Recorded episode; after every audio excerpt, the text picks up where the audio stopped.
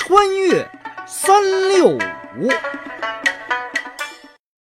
各位好，欢迎来到穿越三六五，我是初甜甜。今天是三月十一日，一六一年的今天，中国南宋发行了一种纸币，名叫交子。哎，那位问了，说这交子是个什么东西啊？哎，你不会说的是饺子吧？您醒醒吧，那饭得了，您赶紧吃去吧。你哪儿跟哪儿啊？咱今儿要说这交子，可真不是吃的，它呀的的确确是当今世界上已知的最早的纸质货币。提到这纸币交子，不得不提的就是被誉为纸币之父的北宋名臣张勇。相传呐，就在他担任益州。也就是今天的四川成都知州的时候，发明了世界上最早的纸币交子。这位张勇究竟是一个什么样的人呢？张勇字富之，字号乖牙，谥号忠定，蒲州鄄城人。这鄄城跟哪儿啊？就是现在的山东鄄城。这位爷可了不得。那曾经官至礼部尚书啊，诗文俱佳，是北宋太宗、真宗两朝的名臣，尤以治蜀，也就是治理今天的四川而著称。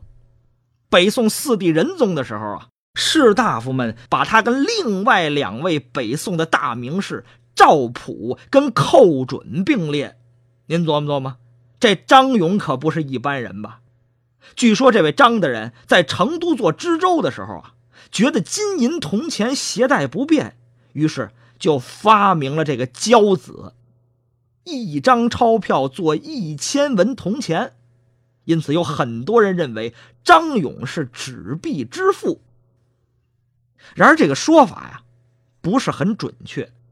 事实上，交子是成都的民间商人自发创造出来的。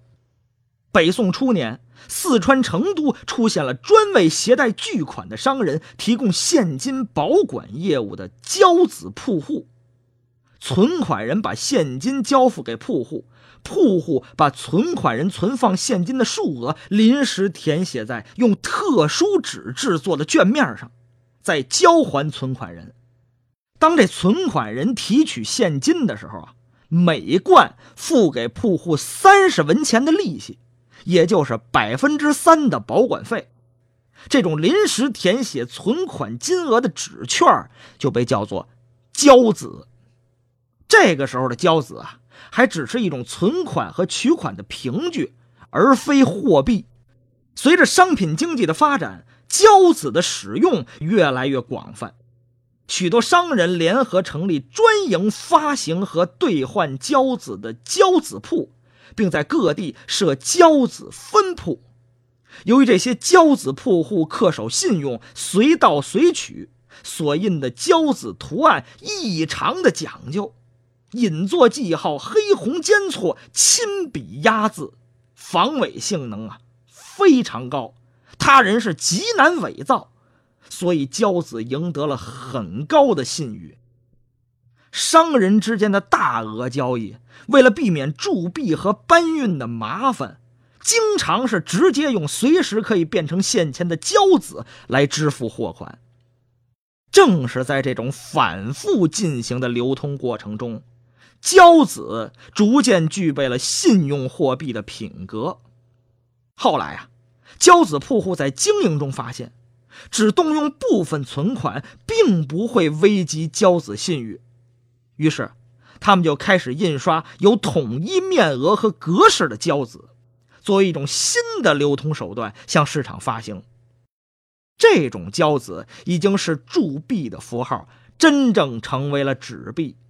但此时的交子尚未取得政府认可，还属于民间发行的私交。然而，也不是所有的交子铺户都恪守信用。有那么一些唯利是图、贪得无厌的铺户，恶意欺诈，在滥发交子之后闭门不出，停止营业，或者是挪用存款，经营他项买卖失败而破产，使所发交子啊无法兑现。当存款者取钱而不能时，便往往因此引发激烈事端和诉讼。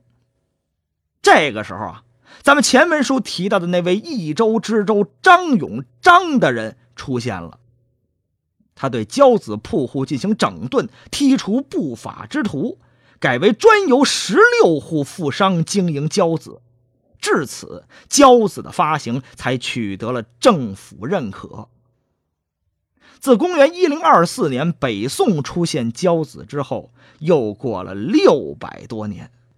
欧洲瑞典在一六九零年才出现货币。中国纸币的产生和发展之领先，在当时可见一斑呢。研究这交子的起源、流通和消亡，对了解纸币的发生、流通原理、币值规律以及政府在金融法治方面的作用，都有着重要的参考价值。好，今天的穿越三六五就跟您聊到这儿，咱们呀，明天再见。